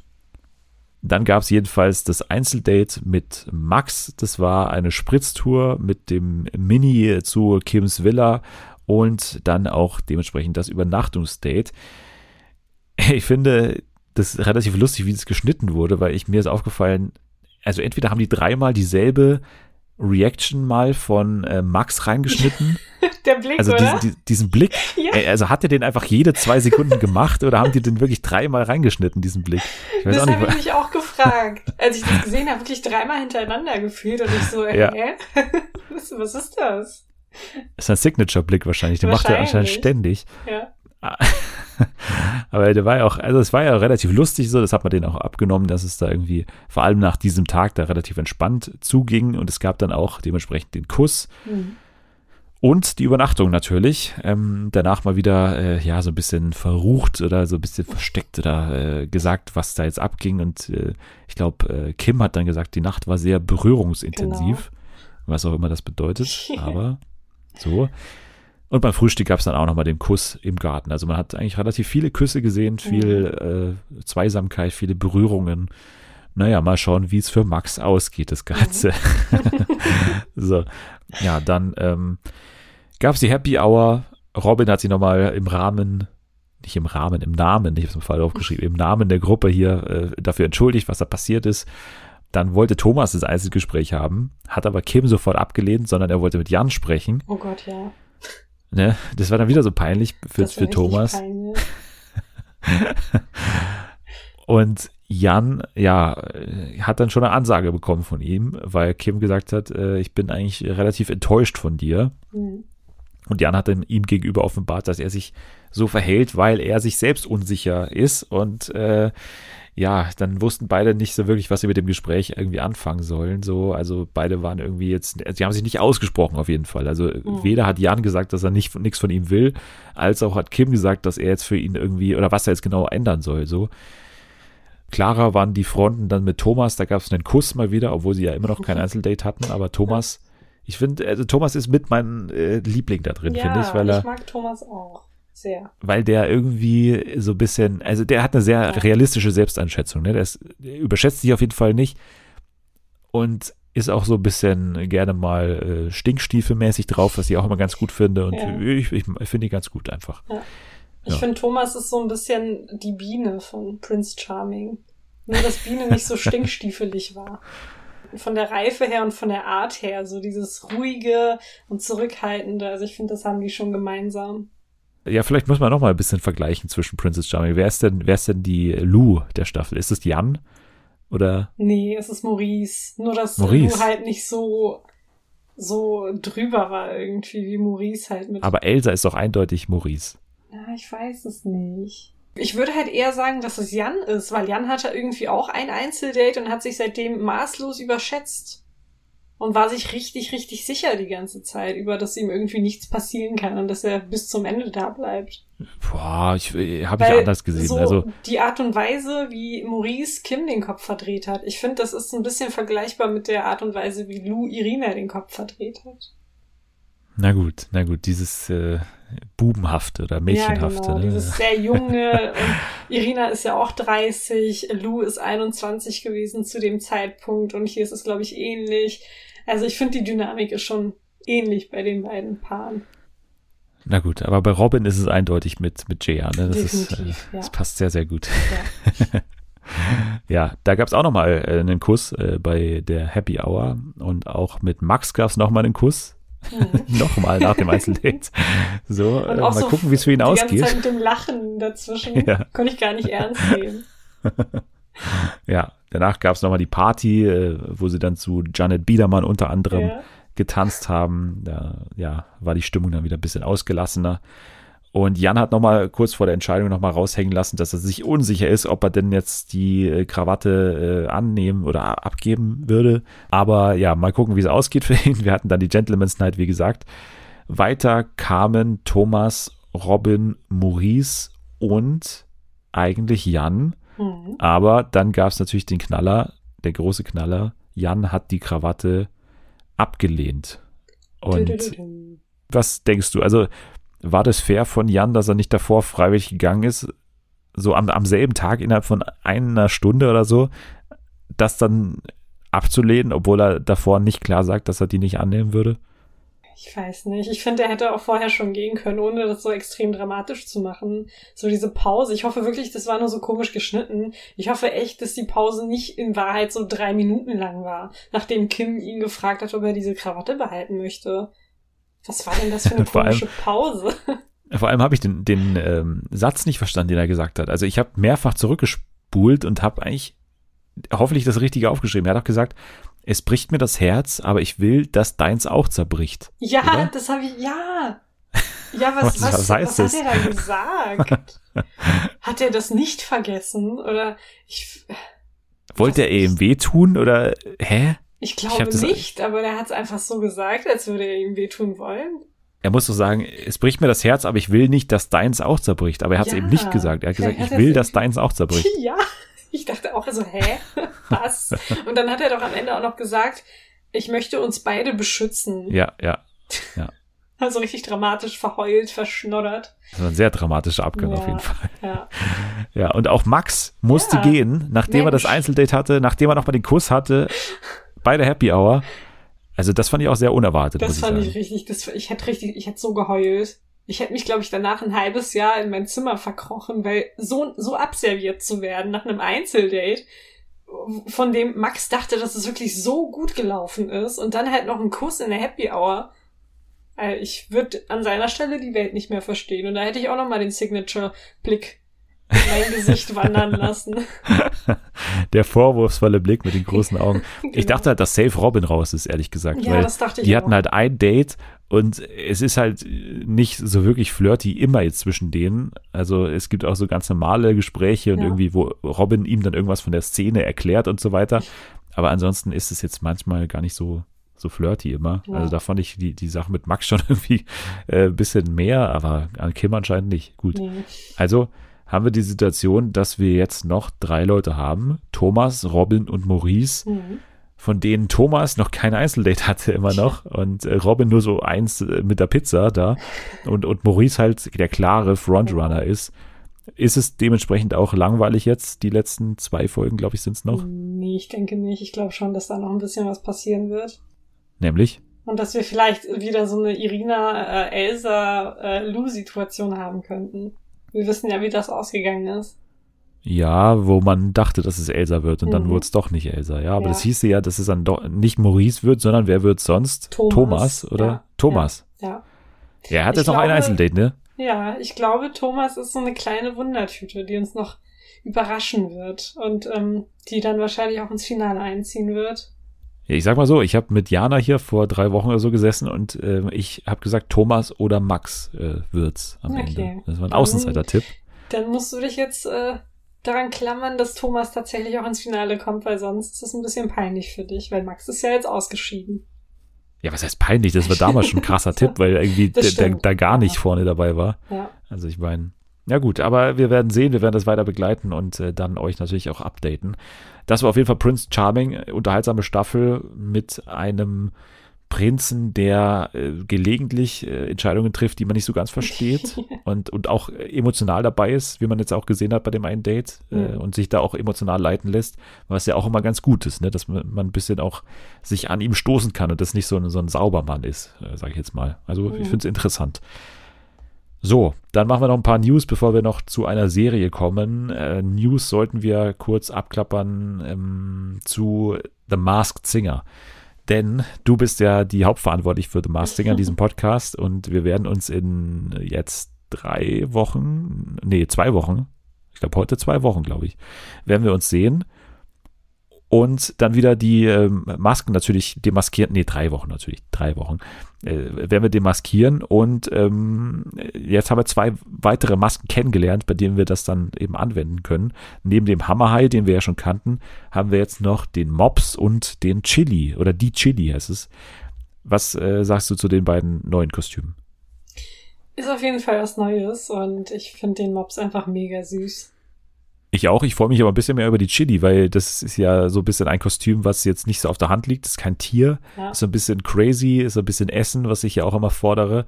Und von daher bin ich hier relativ ähm, ja, positiv bezüglich der Chili. Ist natürlich jetzt die Frage, was hat das jetzt wieder zu bedeuten? Was ist die Chili? hat das wieder irgendwas mit dem Menschen darunter zu bedeuten? Chili Gonzales oder ja, irgendwie? bestimmt ist das irgendjemand aus Lateinamerika oder so. so wie ich Koche das natürlich, deutsche ne? Fernsehen kenne. Feurig. Ist ja, ist es auf jeden Oder ein Fall. Koch. Ja, genau. Sowas wird es auf jeden Fall sein. Ich habe auf Twitter halt- schon gepostet, äh, Chili Paul Roncalli vielleicht. Ähm, könnte, Nein. oder Mopsi Mabuse bei Mops oder könnte sein, oh, aber Bitte geh, ähm, Dennis. Bitte verlasse unverzüglich diese Aufnahme. ja, Mops könnte ja Martin Rütter zum Beispiel sein, ist auch ein Hund. Ja, aber das wäre, glaube ich, zu naheliegend. Was ich gehört habe, ist, dass ähm, hier äh, Dings äh, Vanessa Mai einen Mops hat. Mhm. Ja, aber wir hatten ja bei, wir hatten ja bei äh, hier ähm, Dings hier Tagesschausprecherin Frau äh, äh, Rakas, Judith Rakas, Ja. die hat ja Hühner gehabt, ne? Mhm. Und dann war sie äh, hier das Huhn oder das Küken. Das Küken war sie, genau. Also Ja, es ist alles so. möglich. Aber wir wollen, glaube ich, jetzt nicht direkt die Ruth Moschner machen, bevor es überhaupt angefangen hat. Nee, das machen wir dann erst in unserer Folge, wenn es Genau. soweit ist. Dann machen wir die Ruth Moschner. So, jetzt haben wir eine, also eine Information, die auch für uns relevant ist, ist ja, dass am 6. November Wetten das läuft. Und da wird es den großen Schlagabtausch am Samstagabend geben. Masked Singer gegen Wetten das. Das wird heftig werden. Mhm. Und wir können uns dementsprechend sicher sein, wer bei Wetten das ist, wird nicht in einem Kostüm sein. Das heißt, Gottschalk ist raus und es ist raus Michelle Hunziger, denn es ist klar, dass sie die Co-Moderatorin sein wird von Wetten das am 6. November. Das stimmt. Dann fallen die beiden auf jeden Fall schon mal weg. Ja, plus alle Stars, die natürlich da sein werden. Ja. Das wird natürlich auch spannend sein, wer dann da angekündigt wird. Stand jetzt ist da noch keiner angekündigt, aber ich könnte mir gut vorstellen, dass Helene Fischer da sein wird. Die hat doch gerade auch eine neue Album oder eine neue Single oder so. Irgendwas war da, ja. Kann ich mir sehr gut vorstellen. Von daher können wir hoffentlich auch sie rausnehmen, weil sonst wird das wieder ein Name sein, der rauf und runter diskutiert wird. Ja. Und ansonsten mal abwarten, ne? Hoffentlich, ich hoffe, dass irgendwie, wen wollen wir gerne raushaben aus der Diskussion? Irgendwie Martina Hill. nee, die wollen wir nicht raushaben. Die wollen wir nicht raushaben, ne? Hm. Ich meine, Angela Merkel hätte ja jetzt Zeit. Endlich Ja, mal. Die wird ja auch ständig genannt, warum auch Yogi immer. Löw und Angela Merkel, am Ja, besten genau. beide, damit wir diese Namen raushaben. Das wäre nicht schlecht, ja. Ja. Ja. Ja, wer ist denn da sonst noch so? Das ist so halt komplett nervig und unrealistisch. Hier, Dings, äh, ich, ich weiß, ich weiß wer. Und zwar ähm, Jan-Josef Liefers. Das wäre gut, wenn der Stimmt. dabei wäre. Ja, bitte. Ich hoffe es so sehr. Ich würde sogar da- beim ZDF wär- anrufen und da wirklich die anflehen, dass die den Ja. zu sich holen sollen. Jede männliche Stimme ist sofort immer Jan-Josef Liefers, Ja. weil er ja singen kann. Der ist ja in einer Ja. Band. Ne? Stimmt, ja. Ja, also wir lernen wieder sehr viel bei der Mars Singer. Ich merke es jetzt schon. Ähm, Mhm. Unter anderem, dass äh, Shirin David mal äh, eine musikalische Ausbildung in Litauen hatte und so weiter. Da werden wir wieder einige Sachen hören. Auch, dass äh, Janine Michaelsen ja äh, klassische Sängerin ist und so weiter. also das wird wieder sehr spaßig werden. Ich freue mich drauf. Spaßig wird auch eine neue oder eine alte neue Sat1-Sendung werden, denn das finde ich schon relativ erstaunlich, denn nach 18 Jahren hat sich jetzt Sat1 dazu entschlossen, die Sendung Geh aufs Ganze zurückzuholen. Und Geh aufs Ganze, das ist ja die Sendung von und mit, oder nicht von, aber mit Jörg Dräger. Und Jörg Dräger wird auch diese Neuauflage jetzt moderieren. Und das ist finde ich schon eine äh, ja, Erfolgsgeschichte, weil es schon zeigt, dass man sich auch über ein Format wie Promi Big Brother als jemand, der jetzt ehrlich gesagt wenig in den letzten Jahren äh, medial gemacht hat, wieder sich zurückarbeiten kann, finde ich, Mhm. oder? Auf jeden So. Fall. Eine positive Sache. Ist auch eine tolle Sendung. Ja, ich habe sie ehrlich gesagt sehr, sehr selten oder entfernt Echt? nur mitbekommen. Ja, also ich habe das Ganze nicht so wirklich oft gesehen damals. Also ich weiß natürlich, wie es geht und so. Ja. Aber äh, bin gespannt, wie die Neuauflage aussieht. Klar ist, dass es einen äh, Co-Moderator geben wird neben ihm, der jetzt irgendwie äh, so ein bisschen Praktikant bei ihm sein wird. Und zwar Daniel Boschmann. Der wird neben Jörg Träger irgendwie ihm aushelfen. Okay. Ja, und es wird auch keine tägliche Show, wie es ja damals war, sondern es wird eine Primetime-Show werden. Zunächst mit drei Folgen. Und Mhm. wieder mal wird es um Geld und Sachpreise gehen. Und der Song wird natürlich auch wieder am Start sein. Natürlich. Ich meine, ohne den geht das ja alles nicht. Dann haben wir auch noch zwei neue Formate in der RTL Daytime, denn die Superhändler sind so gerade ein bisschen am Quoten äh, schwächeln und deswegen hat man gesagt, wir brauchen zwei neue Formate. Nach der Drei-Stunden-Ausgabe von Punkt 12 brauchen wir was Neues, bis es dann am Abend weitergeht mit RTL Aktuell und, und Co. und Explosiv und so. Und zwar wird man testen ein Format namens Wunderbar anders wohnen. Von 15 Uhr bis 15.45 Uhr wird das laufen und da wird eine Jury aus Architektinnen, Maklern und Einrichtungsprofis drei außergewöhnliche Wohnmöglichkeiten bewerten. Vom umgebauten Futtersilo bis hin zum Tiny House oder einem schwimmenden Fachwerkhaus. Und das Gewinnerprojekt oder das Gewinnerhaus sozusagen bekommt dann, oder die, die Inhaber des Hauses bekommen dann 1000 Euro als Preis. Okay. Ich finde, das, was RTL gerade macht, klingt so ein bisschen danach, als würden die wieder in dieses RTL aus, keine Ahnung, 2000, 2001 oder so zurückkehren wollen, wo es Sendungen wie Unser Baby und unsere erste gemeinsame Wohnung und so weiter und so fort gab. Oder halt die ganzen 10.000 Sendungen mit Tine Wittler. Ja, das liegt ja daran, dass jetzt dieser Scripted Reality äh, ja aufhört. Also mitten im Leben und sowas Mhm. gibt's ja alles nicht mehr schon ewig. Und jetzt sucht man halt so Factual Sachen, Ja. die man irgendwie machen kann am Nachmittag. Da funktioniert aber außerhalb von Händlern nicht so wahnsinnig viel. Ja. Deswegen probiert man da durch. Also wir hatten ja schon einiges. Wir hatten ja Kitsch oder Kasse, diese Sache mit Oliver äh, Geißen. Dann hatten wir schon die Hensler Vorabend-Kochshow und so weiter bei RTL. Also Mhm. irgendwie hat alles ja nicht funktioniert. Und jetzt neben Wunderbar anders wohnen noch ein weiteres Format. Und das ist, finde ich mittlerweile schon ein Wahnsinn, ein Wahnsinn, den ich aber sehr gut finde. Und zwar das nächste Camping-Format tatsächlich. Und zwar, wir lieben Camping, unser Urlaub, unser Platz. 1545 bis 1645 wird das dann laufen, ab 18. Oktober erst übrigens. Und ja, es ist ein Campingformat, quasi klassische Campingreportage. Passionierte Platzbetreiber und Camper werden hier begleitet. Es wurde in oder wird in Deutschland und Kroatien gedreht und äh, ja, ist das, was draufsteht. Es ist mittlerweile schon das, ich glaube, fünfte Campingformat neben Yes We Camp bei Kabel 1, Bella Italia, Camping auf Deutsch bei ähm, RTL 2. Dann haben wir noch einmal Camping, immer Camping, ich glaube bei Vox. Und Hilfe, die Camper kommen, gibt's auch noch. Also äh, dazu kommt jetzt eben auch noch Wir lieben Camping, unser Urlaub, unser Platz. Also mehr Camping, Nahrung für mich, äh, auf jeden Fall. Ja, ansonsten, wir hatten ja gerade schon Prince Charming angesprochen. Princess Charming hat jetzt endlich mal den ähm, Free-TV-Ausstrahlungsplatz. Ne? Das sollte ja dann irgendwann mal zu Vox kommen und jetzt kommt es auch zu Vox und zwar am oder ab dem 29. Oktober, freitags um 20.15 Uhr okay. im Vox-Programm. Das wird dann auch der Lead-In werden, wie ich das verstanden habe, zu einer neuen Sendung, die startet. Und zwar, äh, diese neue Sendung heißt Die Superzwillinge. Worum könnte es da gehen, Sam, aber die Superzwillinge? Um äh, zwei ganz tolle Menschen, die zufällig auch Zwillinge sind. Und ich muss gerade auch an Irina, an Princess Charming Irina denken. Die hat ja auch eine Zwillingsschwester. Stimmt, die ist auch ein Superzwilling. Ja. Aber es wird nicht nur um ein Zwillingspaar gehen, sondern um ganz viele, die in ein Haus ziehen, sich gegenseitig rauswählen und nominieren dürfen. Wow, ernsthaft? Und äh, ja, und im Finale dann um Geld kämpfen und um den Titel Die Superzwillinge. Okay. Und die Moderation wird jemand übernehmen, was für mich auch eine Überraschung ist, und zwar Amira Pocher. Ach was. Ja, wird jetzt die neue Vox-Moderatorin, denn sie wird auch ab 2022 gemeinsam mit Laura Dahm dann prominent übernehmen mhm. als Moderatorin. Ja, was. Ja. Äh, ich habe auch das Gefühl, okay. Fox ist so eine Restaurante geworden. Was so, also das Format prominent ist irgendwie so. Ich finde, die nehmen immer so random Leute ins Team. Warum das denn? Amias Habdu, dann. Ja, aber ich finde, er hat null zu diesem Format gepasst.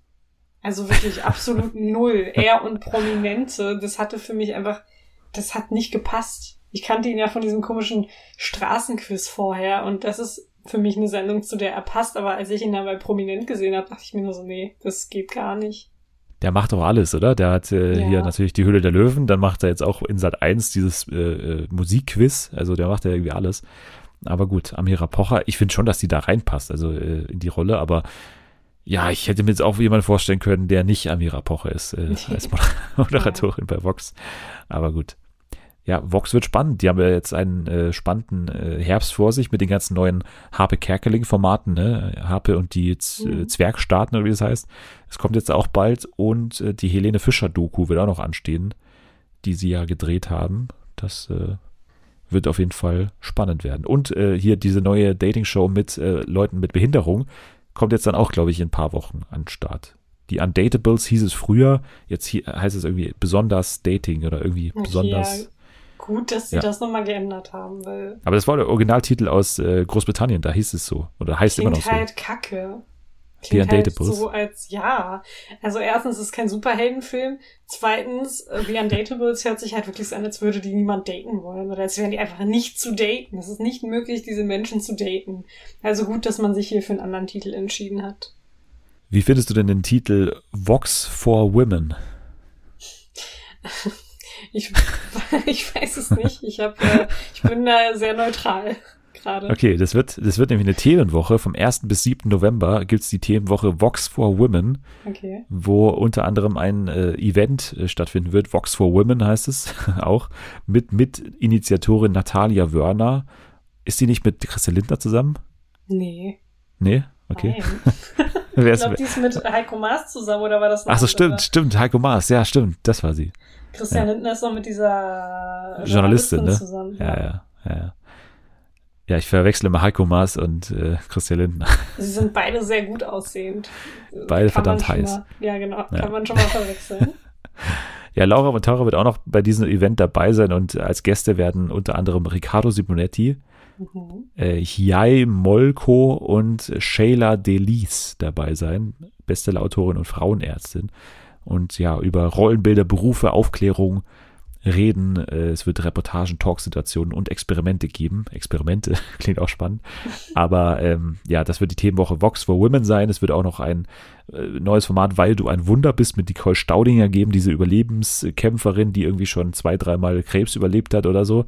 Und Grill den Hensler mit einem rein weiblichen Team wird es auch geben in dieser Themenwoche. Vox cool. for Women eine andere Themenwoche, auch äh, komischerweise auch am 1. November startend. Also wir haben zwei Themenwochen parallel, wird die Green Seven Week sein, mal wieder bei Pro7. Und ich erwähne es deshalb, weil da wieder mal natürlich das nächste Jenke-Experiment ansteht. Lässt zwar, er sich jetzt in einen Baum umoperieren oder? Äh, nee. okay. äh, nein, er, er, er, er ernährt sich über einen längeren Zeitraum mit von Schadstoffen belasteten Lebensmitteln. Sag mal, was ist denn bei dem falsch? Also ja. äh, will er jetzt noch zwei Jahre leben oder will er ein bisschen länger leben? Ich blick bei dem nicht so richtig durch. Wie kann man sich das denn alles, wie kann man seinem Körper sowas antun? Also allgemein alles, was er macht, ist irgendwie komplett selbstzerstörerisch. Ist ein Experimentiertyp, ne? Also ja. macht, er, macht er gerne Experimente, aber ja, ich glaube, er hat sich eh schon genügend Lebenjahre mit, seiner, mit seinem Rauchen einfach abgezogen, ja, dass es ihm jetzt eigentlich komplett egal ist, was er sonst noch macht. Ja. ja, er wird dann auf jeden Fall kontrollieren, wie er sich da die Blutwerte ändern. Das wird ja auf jeden Fall auch mit ärztlicher Begleitung natürlich äh, passieren. Ansonsten gibt es noch dann den großen Green Seven Report mit Stefan Götte, Viviane Geppert, Claire Oelkers und Raphael Lauer die äh, eins der Lieblingsgerichte der Deutschen auf den Prüfstand stellen, und zwar Nudeln mit Tomatensauce. Da wird man ReporterInnen dann ins Ausland reisen lassen, bis ja dahin, wo dann auch die Tomaten irgendwie herkommen. Die kommen eben nicht von den Tomatenplantagen aus Italien, sondern größtenteils aus China, überraschenderweise. Und ja, das wird die große Green Seven Week sein, natürlich. Okay. Jawohl, Green Seven Week, äh, ich weiß nicht, wie wir da die Überleitung hinbekommen sollen, aber es ist auf jeden Fall ein sehr akademisches Thema, klingt akademisch. Und darüber kommen wir jetzt zu einer Netflix-Serie und zwar Die Professorin oder auf Englisch The Chair. Und warum wir beide das besprechen, ist der äh, folgende Grund, und zwar äh, Sandra Oh. Ne? Sandra, Sandra Oh, oh ja. ist äh, auf jeden Fall eine von deinen Lieblingsdarstellerinnen, weil sie bei Killing Eve mitmacht. Ist ja deine große genau. Lieblingsserie. Und ja, jetzt hat sie hier ein spannendes neues Netflix-Projekt am Start. Sag mal, worum es hier geht. Also, es geht um die Englischprofessorin Dr. Kim, gespielt von Sandra Oh, die den Vorsitz ihres Instituts an der Pembroke University ähm, übernimmt und ja, so ziemlich alles läuft schief unter ihrer Leitung, würde ich sagen. Also irgendwelche Professoren sollen entlassen werden, eine aufstrebende Akademikerin bekommt irgendwie keine Festanstellung, ein anderer Kollege hat einen rassistischen Vorfall und so weiter und so fort. Also es ist alles ein bisschen chaotisch im, im Leben von Dr. Kim. Es ist ja diese quasi Uni-Welt, die jetzt auch noch nicht so oft, finde ich, äh, vorkam jetzt ja. in äh, Serien, deswegen mal spannend. Und es ist natürlich auch eine Welt, die extrem so in einem Zwiespalt steht zwischen dieser sehr woken, sag ich mal, Studentenschaft mhm. und dann auch den teilweise älteren DozentInnen wo dann solche Sachen eben wie Cancel Culture diskutiert werden und so weiter. Und das ist schon mal spannend, ne? Also wie da diese Welten aufeinanderprallen. Kim oder Dr. Kim oder Professor Kim, die jetzt hier im Zentrum steht, ist ja so ein bisschen natürlich auch aus, sag ich mal, Wokeness-Gründen in diesem Amt. Ne? Sie ist die erste mhm. weibliche Dozentin oder die erste weibliche äh, Chair, ich weiß nicht, wie man auf Deutsch sagt. Vorsitzende würde ich Vorsitzende. Ja, genau. Genau, also sie ist auf jeden Fall in so einer Machtposition die erste Frau und übernimmt im Prinzip einen Laden, der äh, sehr viele Probleme hat und die muss sie jetzt eben klären und äh, muss deswegen eben sehr viele unangenehme Gespräche führen, so würde ich es mal sagen. Mhm. Und ja, äh, das Ganze, wie gesagt, im, im großen Kontext dieser woken äh, Bewegung oder dieser woken Schülerschaft, die natürlich von ihr erwarten als erste Frau, dass sie da super woke ist und auch äh, progressive Entscheidungen trifft, aber das ist halt dann nicht so einfach. Und ich glaube, das ist das, was die Serie im Endeffekt sagen will, oder? Also, dass man manchmal ein bisschen gesprächsbereit sein muss zwischen diesen beiden Lagern, äh, Boomer und, und äh, Woker Jugend, sage ich mal. Mhm. Und äh, dass es eben nicht so einfach ist, wie gesagt, oder? Ja. ja, also es spiegelt auf jeden Fall sehr gut die Realität ähm, wieder, die in ganz, ganz vielen Universitäten auch wirklich so, so ist. Also vor allem dieser Generationenwechsel, wie schwer der fällt. Also ich glaube, ein Großteil der, der Lehrenden ist einfach super, super alt. Also ich glaube, das ist in einigen Fächern mehr der Fall als in anderen. Also wenn ich jetzt zum Beispiel an mein Studium denke, das ist jetzt nicht so dass das berühmteste, der berühmteste Studiengang oder so, da waren halt relativ viele junge Menschen dabei. Aber wenn ich jetzt zum Beispiel an Rechtswissenschaften oder, keine Ahnung, vielleicht auch Medizin oder sowas denke, dann merkt man schon den Unterschied. Da ist auf jeden Fall älteres Personal dabei und die Jüngeren haben es, glaube ich, ein bisschen ja schwerer. Und ich finde, das wurde auch in der Serie ganz gut dargestellt. Also vor allem auch, wie groß der Widerstand dann auch ist von den von den ProfessorInnen, die irgendwie, ja klar, die sehen nicht ein, dass die jetzt vielleicht auch mal in Rente gehen sollten, sondern die wollen gerne am besten auch bis zum Tod weiterarbeiten. Aber ich finde es eben nicht nur das, also dass man sagt, okay, Ja, geht ja, mal in klar. Rente jetzt, so, also, sondern es wird auch äh, quasi Verständnis dafür erzeugt, warum das denn so ist und dass die auch mal jung waren und so Ja. weiter.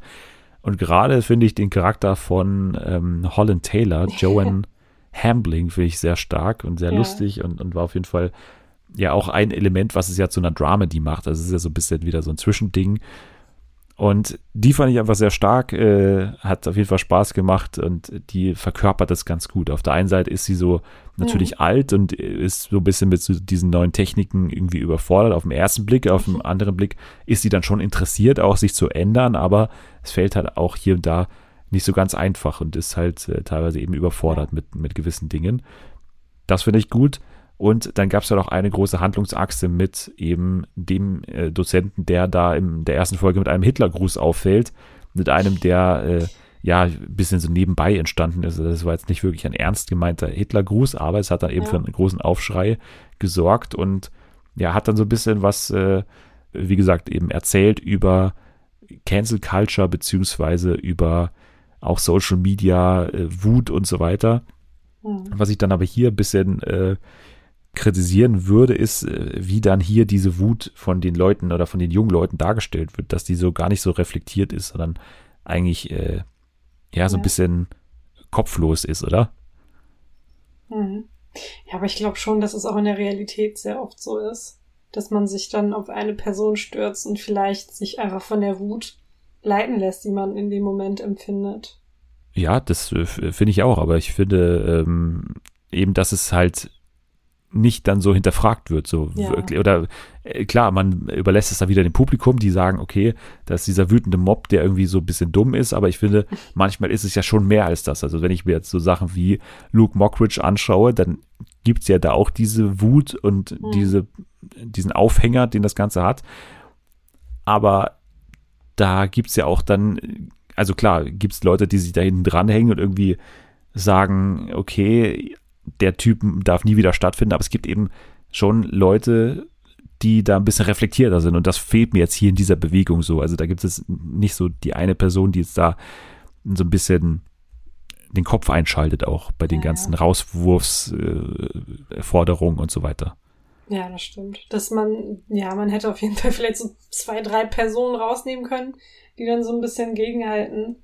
Weil sowas ja halt echt alle auf ihn, ohne irgendwie sich vielleicht mal zu fragen, ob das halt wirklich so beabsichtigt war, ob er da, also das war ja, ich weiß gar nicht, wurde er von jemandem aus dem Publikum aufgefordert? Irgendwas war da doch. Also der hat das ja nicht von, von sich aus gemacht, sondern da war Ja, ja es war schon, einfach so aus dem, aus dem Kontext gerissen, Ja, also klassisch, ne? Ja, ja. Aber auch gut gespielt finde ich von äh, Jay Duplass, ne? Auch Ja. ein guter Schauspieler immer, den Mhm. man immer gerne, gerne sieht und hat auch eine, so eine charmante Nebenhandlung mit der äh, ich, Tochter, kann man nicht sagen, Ja. aber ist es Adoptivtochter, oder? Adoptiv, Ja, Tochter. Tochter kann man ja sagen. Aber sie ist Tochter halt von- adoptiert von, von, Dr. Kim, genau. Von Dr. Kim, genau. Äh, fand ich sehr, sehr gut. Auch, auch die Ja. Hintergrundgeschichte mit ihrem Vater, ne? Ja. Auch sehr berührend und äh, muss schon sagen, die haben so ein paar Einfälle gehabt, wo ich erst dachte, so, hä, ihr habt nur sechs Folgen Zeit, ihr habt also sechs halbstündige Folgen Zeit, warum geht ihr jetzt noch diesen längeren Weg? Aber es hat dann doch meist noch einen Sinn gehabt und äh, irgendwie halt Sinn ergeben, auch für die Handlung. Mhm. Und deswegen, ich fand die Serie gut, ich fand sie nicht überragend. Ich ja. gerade so die erste Hälfte, weiß nicht, die hat sich ein bisschen leer angefühlt. Teilweise Mhm. wusste ich auch noch nicht so ganz, wo sie hinwollen. Und dann war mir eben schon diese, diese Gegenbewegung der SchülerInnen oder der StudentInnen ein bisschen zu eintönig oder zu einseitig dargestellt. Am Ende aber trotzdem hatte man ein paar Szenen, die noch schön emotional waren und ja. hat auch ein ganz gutes Ende, was, was jetzt auf jeden Fall noch eine Staffel 2 erlaubt, aber jetzt Mhm. nicht zwingend notwendig macht. Ne? Ja, das finde ich auch. Das ist auf jeden Fall eine Serie, die kann man sich angucken. Also, ich Ja. glaube, wir könnten die empfehlen. Finde ich auch. Also für die drei Stunden netto, die es dann nicht mal ausmacht, kann man Ja. sich das auf jeden Fall angucken. Macherin kann man auch sagen, ist Amanda Pete, ne? Ich glaube, die Lebensgefährten eines Bruders, äh, nicht eines Bruders, sondern eines Machers von Game of Thrones, ne? Und die sind Mhm. ja, glaube ich, die ursprünglichen Leute, die die, die Serie machen sollten, aber dann hat er es, glaube ich, an Emma Pete abgegeben, irgendwie so. Oder es war ihre Idee, aber die haben es irgendwie angetrieben mit ihrem Netflix-Stil oder so. Also, also die sind auf jeden Fall als Produzenten dabei, die Game of Thrones-Macher. Jawohl, dann äh, lassen wir die Professorin hinter uns und gehen noch abschließend zu einem Spiel. Denn, Selma, wie gesagt, äh, wir werden uns ja hier ein paar Wochen treffen zum großen Masked Singer Special. Ja. Und du musst dich schon mal ein bisschen eingerufen, habe ich mir gedacht mit den Stimmen und so, damit du schon mal weißt, äh, okay, worauf muss ich achten und vielleicht, dass du auch nochmal so ein paar Stimmen präsent hast. Und deswegen spielen wir jetzt Spielsatz Sieg. Das heißt, du musst anhand eines normalen Satzes erkennen, welcher Prominente sich äh, dahinter verbirgt. Also die, die, Stimme ist normal, die ist nicht verzerrt oder so, das wäre sonst ein bisschen blöd. Aber du musst die äh, Prominente oder den Prominenten dann erkennen an der Stimme. Ne? Ist ja, äh, relativ, cool. relativ simpel von den Regeln Sehr her. simpel, aber ich werde sowas von verkacken. Also bring it on, würde ich sagen. Okay, bring it on. Dann legen wir los mit Person Nummer eins. Und ich jetzt nie vergessen, das war in einer kleinen Dorfkneipe in der Eifel. Es gab sieben Anmeldungen, sieben Teilnehmer und an der Wand waren elf Hirschgeweihe. Und das Bittere war, nach der Pause kamen nur drei Leute wieder, weil die anderen das so scheiße fanden. Oh Gott, die Stimme kommt mir so bekannt vor.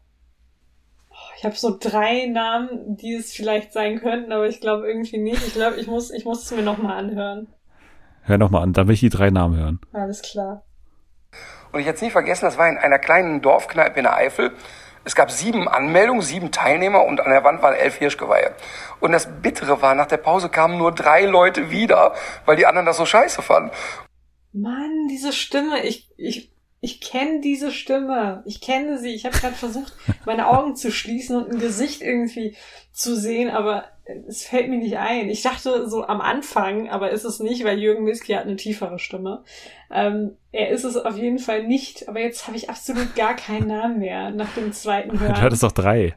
Ja, und jetzt habe ich keinen mehr. Jetzt habe ich alles head empty. Ich weiß gar nichts mehr. Oh Gott, diese Stimme. Ich werde mir, ich werd mir so in den Hintern beißen, wenn du es auflöst, weil ich kenne diese Person 100 pro. Aber mir fällt es gerade nicht ein. Dann löse ich es jetzt auf und sage dir, dass ich den Namen heute schon erwähnt habe. Ein bisschen unbewusst, aber äh, vielleicht hat es dir jetzt noch, vielleicht hätte es dir geholfen, aber hat es anscheinend nicht. Und zwar ist es Martin Rütter. Tatsächlich. Ah, okay. Ja. Ja. Der Hundeprofi, ja, der Hund. Ja. Leider kein Punkt für dich, aber du hast, äh, ich, du hast es eigentlich gewusst. Ja, eigentlich hast du gewusst. gewusst. Es ist so ein imaginärer Punkt, den ich jetzt bekommen habe. Ja, ja, ja. ja, ja, ja. Schauen wir mal, ob ein echter dazukommt in Runde zwei. Okay. Also angefangen, glaube ich, jetzt mal mit Verlaub kann ich sagen, ist Monty Python etwas, was ich sehr viel als, als Schüler und Student geguckt habe. Das hat mich wahnsinnig beeinflusst. Äh, Peter Sellers nicht zuletzt so als Rollenspieler, Springer. Gott, das hört sich einfach an wie die erste Stimme. Ist es wieder Martin Luther? Ja, richtig, es ist wieder Martin Ritter. Mann, ich habe keine Ahnung. Ich habe ich hab dir gesagt, ich werde mich so blamieren in diesem Spiel, weil ich wirklich gar keine Stimme zuordnen kann. Ich sag dir mal, es ist, es ist jemand, das wird dir nicht helfen, aber es ist jemand, den ich auf der Rechnung habe, auf der absoluten Shortlist für jemanden, der bei der Mars Singer dabei sein könnte. Das hat mir sowas von nicht geholfen. Du hast auf jeden Fall recht. ich weiß, aber ich wollte dich schon ein bisschen warm machen natürlich. Und, und das ist so der Name, wo ich sage, okay, den könnten wir vielleicht tatsächlich hören. Hm, Damit äh, wir die Stimme schon ein bisschen abgespeichert haben. Moment, ich versuche gerade mich an unsere Gespräche zu The Masked Singer zu erinnern. äh, an alle. Tom Schilling. Nein, es ist nicht Tom Schilling. Schade. Nee. Ja, ich weiß. Soll ich es äh, auflösen? Ja, bitte. Es ist äh, Rick Cavanian. Oh, komm, ey. Den habe ich locker Was? seit 500 Jahren nicht mehr gehört. ja, das ist nicht meine Kein Schuld. Kein Wunder, dass ich nichts erraten kann. ja, aber Martin Rütter, hallo, der ist ja internationaler ja, Star, äh, Hundecoach. Ja. Und also ich meine, Rick Cavanian, den hört man ja sehr oft, weil er Synchronstimmen macht und äh, natürlich auch bei LOL Staffel 1 dabei war. Ja, habe ich nicht geguckt. Ja, siehst du mal. Ja. Ich weiß.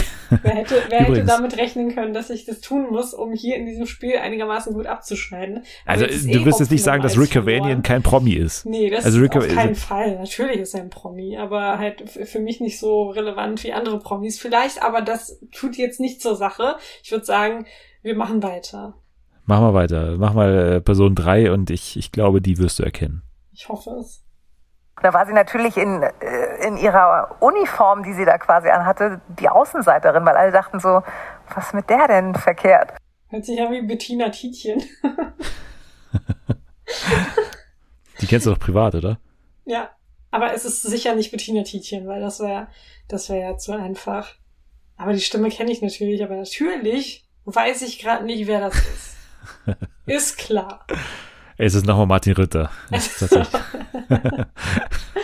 Mann, ey, diese Stimme. Bettina Böttinger. nee, keine Ahnung. Also. Soll ich auflösen? Ja, bitte. Es ist tatsächlich äh, Linda Zerwakis. Also. Ach komm! Doch. Verdammte Scheiße, ey. Wie kann ich dafür? Das ist Linda Ja, Zerwakis. das stimmt. Das hätte ich wissen müssen. Das ist, das ist absolut. Also ich habe ich hab ja schon gesagt, dass ich nicht so gut abschneiden werde und ich bin froh, dass ich recht behalten habe. Aber es ist ja eigentlich Heimspiel für dich als äh, Tagesschau, äh, sag ich mal, Dauergast mittlerweile. Es ist, es ist, es ist peinlich. Ich kann es nicht anders sagen. Es ist eine sehr peinliche Leistung, hier nicht mal einen Punkt zu holen. Also wirklich, ich glaube, äh, bis zum nächsten Mal muss ich dann noch ein bisschen üben. Ja, bis zum nächsten Mal, also bis zum The Mars Singer erwarte ich da äh, ein, ein Trainingscamp nochmal, dass du dir da nochmal alle Promi-Stimmen kurz mal nochmal anhörst Ja. und dann äh, äh, top geschärft, äh, was das Gehör angeht, äh, sozusagen Hätten bereit bist. Das Ding ist, hättest du mir Aufnahmen von denen gezeigt, wo sie singen, Wo sie singen, ne? Dann hätte hast du ich direkt sofort. erraten. Ich hätte es direkt Ja, ja. erraten. Aber so, wenn sie sprechen, keine Ahnung. Ja, genau wie beim Küken, ne? Das ist ja sofort erraten. Ich habe sofort, ich wusste, das ist, das ist Judith Rakers. I, I just knew it. Das war so Ja. klar. Aber ja, gut. Ja, dann äh, Rick Cavanian würde dann kein Problem für dich sein, sozusagen beim äh, The Mars Singer, weil da würde er dann singen. Genau. Und ja, übrigens, ich werde mal, ähm, das habe ich letzte Woche schon angekündigt, äh, in der in zwei Wochen mal meine Shortlist äh, hier mal äh, veröffentlichen mit Namen, die ich erwarte bei The Mars Singer, also die ich mir durchaus vorstellen kann. Und Rick Cavani ist da so einer, ne? ProSieben Vergangenheit, äh, nicht so der ganz riesige Name, aber trotzdem irgendwie schon irgendwie jedem geläufig äh, irgendwie. Deswegen finde ich so vom Promi-Level eigentlich perfekt für The Mars Singer. Und solche Namen habe ich noch ein paar auf, auf dem Zettel, die werde ich mal in zwei Wochen dann, wenn wir noch die Vorschau dann machen für die Staffel, dann werde ich es äh, bekannt geben. Da bin ich mal Jetzt gespannt. sage ich aber erstmal Danke an dich fürs Dabeisein, trotzdem. Ich äh, sage auch Danke. Ich freue mich natürlich immer wieder, wenn ich dabei sein darf und wenn ich dann auch so gut abschneide in den Spielen. Ja, du wirst ja, wie gesagt, schon bald wieder da sein, hoffentlich äh, mit nur wenigen äh, Austrittsankündigungen in der Zwischenzeit, dass du irgendwie sagst, äh, das war's für mich so. Hoffe ich mal nicht, dass das wieder stattfindet, aber mal gucken. Dir kann man folgen unter, äh, natürlich ganz wichtig, bei Twitter kann man dem Rising Star auf Twitter folgen, Klar. unter welchen Handle? Unter dem Handle at Selmuggel. Sehr gut. Rising Podcast ist Ads Fernsehen FA. Da kann man den Podcast folgen, man kann dort liken und retweeten, man kann den Hashtag Fernsehen für alle verwenden. Oder man kann fünf Sterne bei Apple Podcasts hinterlassen. Immer wieder gerne und dann immer hier gerne vorgelesen. Also macht das, haut äh, raus und äh, schreibt eine kleine Rezension dazu. Nächste Woche wird natürlich eine extreme Highlight-Folge. Und zwar werden wir natürlich am Freitag hier sitzen und dann über drei Folgen Sommerhaus der Stars schon sprechen. Denn es läuft ja Dienstag bis Donnerstag, nicht vergessen. Dann treffen wir uns am Freitag hier. Außerdem sprechen wir über die zweite Staffel von Sex Education und noch bestimmt ganz vieles mehr. Aber Sommerhaus wird erstmal natürlich äh, unser Hauptaugenmerk genießen. Ihr könnt jetzt äh, aber schon mal abschalten. Wir werden uns jetzt erstmal nochmal die Ohren putzen. Also äh, viel Spaß, bis nächstes Mal. Tschüss.